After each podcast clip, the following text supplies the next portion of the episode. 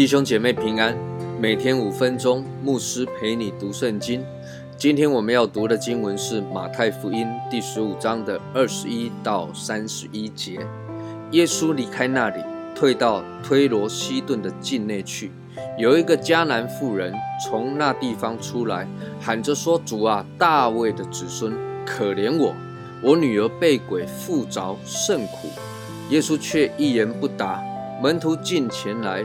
求他说：“这妇人在我们后头喊叫，请打发她走吧。”耶稣说：“我奉差遣，不过是到以色列迷失的羊那里去。”那妇人来拜他说：“主啊，帮助我。”他回答说：“不好拿儿女的饼丢给狗吃。”妇人说：“主啊，不错，但是狗也吃它主人桌子上掉下来的碎渣儿。”耶稣说：“妇人，你的信心是大的，照你所要的，给你成全了吧。”从那时候，他女儿就好了。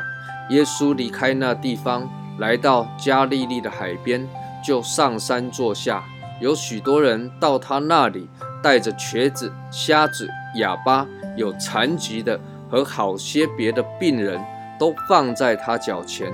他就治好了他们，甚至众人都稀奇，因为看见哑巴说话，残疾的痊愈，瘸子行走，瞎子看见，他们就归荣耀给以色列的神。耶稣离开了那里之后，他退到推罗西顿的境内。先前我们讲过，推罗西顿是一个外邦人的地方，迎面而来的是一个迦南的妇人。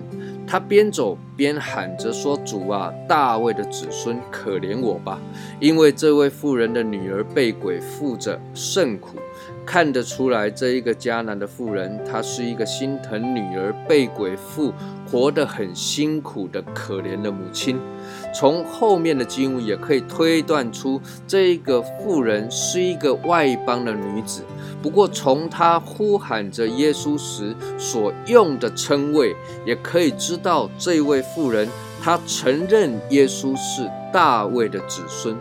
大卫的子孙在犹太人当中所指的就是弥赛亚。妇人喊着来到耶稣的面前，但是耶稣却是一言不答，反而门徒来了，求耶稣把他打发走。可能妇人在后面喊叫了很久，门徒觉得很厌烦，耶稣就说：“我奉差遣。”不过是到以色列家迷失的羊那里去。耶稣讲这句话真的很令人讶异。耶稣也曾经医治过罗马军官家里的仆人，他也是个外邦人啊。但是耶稣却在这里表明，他不过是来找以色列家迷失的羊。妇人听见这话，反应如何呢？妇人说：“主啊，不错。”但是狗也吃主人桌上掉下来的碎渣儿。耶稣一听见，就说：“妇人啊，你的信心是大的，照着你所要的，给你成全。”各位想想看，耶稣为什么要这么刁难这个外邦的妇人呢？